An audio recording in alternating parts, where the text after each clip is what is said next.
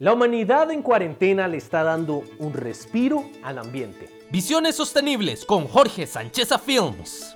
El coronavirus nos ha obligado a desacelerar la vida. La reducción del tráfico vehicular, el cierre de fábricas, la cancelación de vuelos y el cese de turistas han disminuido emisiones de carbono y otros gases tóxicos también ha propiciado el retorno de muchos animales silvestres a espacios donde antes fueron desplazados. Por ejemplo, en China se registró una disminución del 25% de las emisiones CO2. Menta, ¿crees que mantendremos estos cambios o volveremos a nuestro antiguo estilo de vida?